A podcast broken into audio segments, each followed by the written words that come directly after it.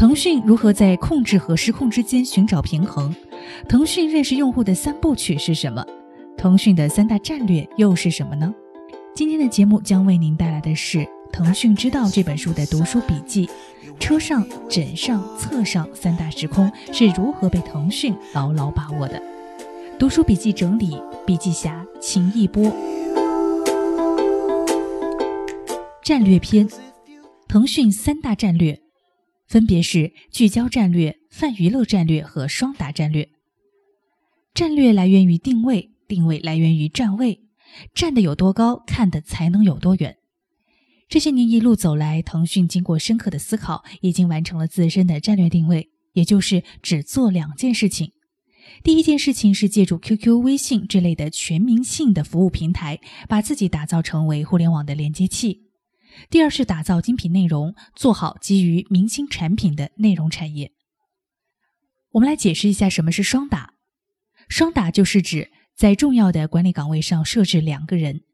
一方面，两个人可以互相协作，共同推动公司业务的发展；另外一方面呢，两个人合作可以降低风险。当其中一个人遇到诸如出差、生病等急事时，另外一个人能及时补上。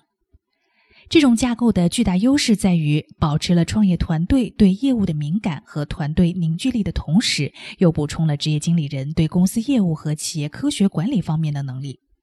同一个领域，员工一旦工作超过两年，部门就会鼓励其向其他领域扩展；一个员工在一个部门工作满两年，部门也会鼓励其向其他业务部门流动。品牌的本质其实就是做好持续连接，让用户接触到品牌时立即能产生强烈的认知，形成深刻的印象，而且在离开场景后很长时间内都可以再次回想并触发记忆。当然，这个记忆的产生一定是要正面的情绪认同。腾讯品牌核心逻辑的另一个因素便是场景。所谓场景，是品牌的触发点，它影响了用户在何时何地通过何种方式认知品牌。不同的时间空间都能影响用户对品牌的认知。可以说，场景是品牌塑造的起点和用户感知品牌的环境。创新篇，腾讯通过开放战略，成功的把产品的竞争演变成生态系统的竞争。然而，伴随着生态级竞争的出现，企业又开始面临另外的问题，就是如何把握失控产品的疯狂自我生长，在控制和失控之间寻找平衡。针对这个问题，腾讯采取了一个大胆的战略措施：公司全面拥抱失控。张小龙在管理运营微信时，也始终遵循失控原则，也就是只在产品框架上制定几个最简单的规则，其余的都不会过多的去加以规定。微信用户界面上的使用和体验都由用户自主决定。为了应对宏观层面的失控，腾讯辩证的采用了两种做法：对于比较成熟的业务，采用稳健的管理方式，进行相对控制的管理。对于新兴业务，则给他们足够的空间去失控，让他们自下而上的创新。张毅则说：“造农场再分包出去，而不是做最大的自耕农，只有这样才能人人吃饱。”这是腾讯相比于其他互联网公司格局最大的不同之处。腾讯知道，他不可能永远是那个第一个想到新点子的人。对于这点，他不以为耻，反而积极努力地向竞争对手不断学习。学习是光荣的事情，但腾讯更看重学习成果，拒绝模仿和简单的传承，而是深入分析、仔细思考、认真理解这些产品背后的逻辑，然后去不停地迭代、不停创新，并最终超越这些产品，取得成功。管理篇。在三层金字塔组织架构下，腾讯采用的管理方式是对业务部门最大限度的授权。由于互联网的业务变化速度非常快，让每个从业者都很难有时间来整理沉淀掌握的知识。腾讯的员工同样如此，他们的经验做法大多都是员工在工作时积累下来，存在自己脑子当中的。这种知识呢，被称为暗知识。很多情况下不能准确和体系化的讲解输出，这种情况下呢，教练式的言传身教就显得更为重要。文化篇，腾讯的副总裁西丹在回答企业的人力资源部门能否像互联网产品经理那样工作这一问题时，给出的答案是能，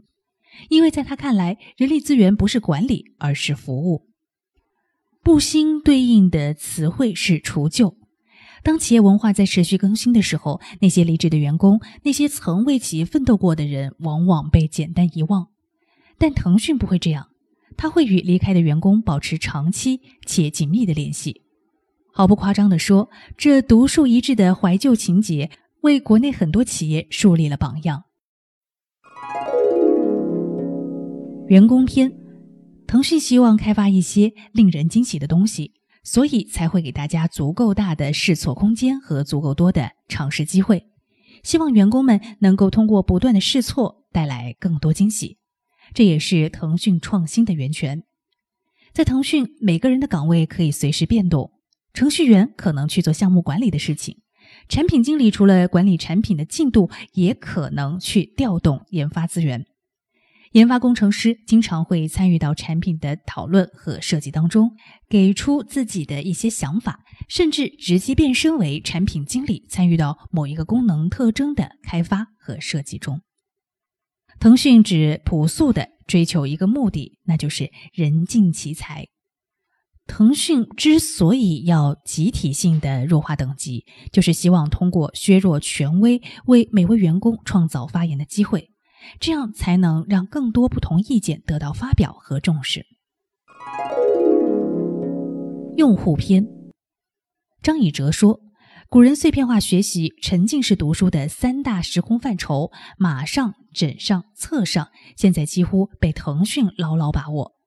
对于把握用户在厕所、在床头、在车上的精神状态和思维过程，腾讯非常深入。”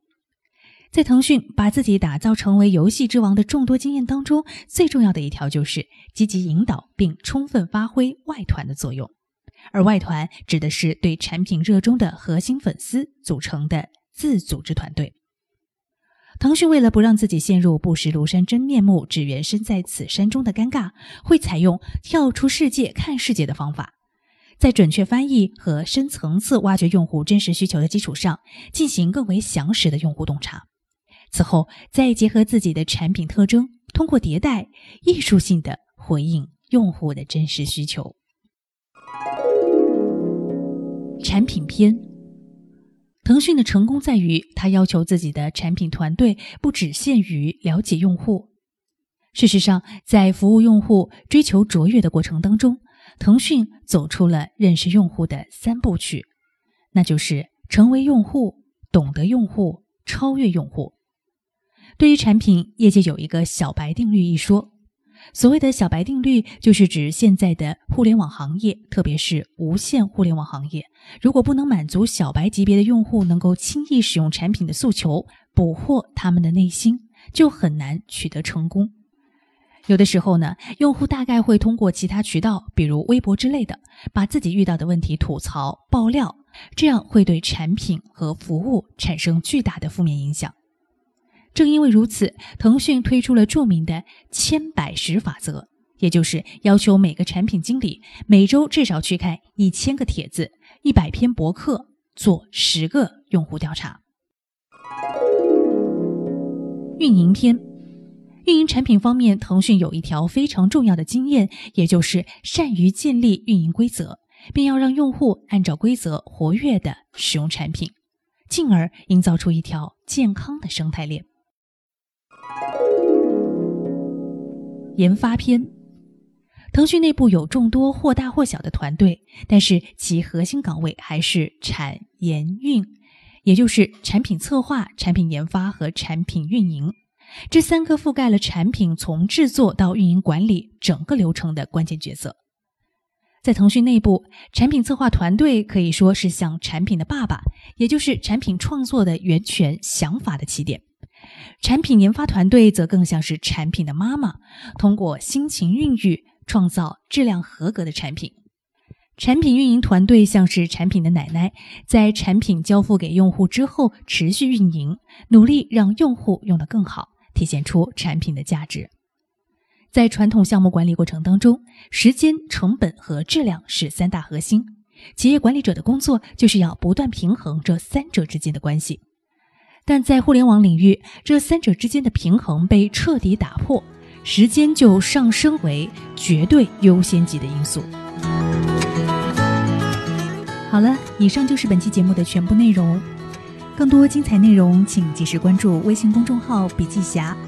同时，你也可以在我们的音频下方留言评论，参与评论的朋友有机会获得笔记侠赠送的小礼品一份。另外，我们有微电台 QQ 群二五五二四五三二五二五五二四五三二五，如果您愿意的话，也可以加入我们的群，跟我们进行更多的互动。我是主播苏兰，我们下期节目再见。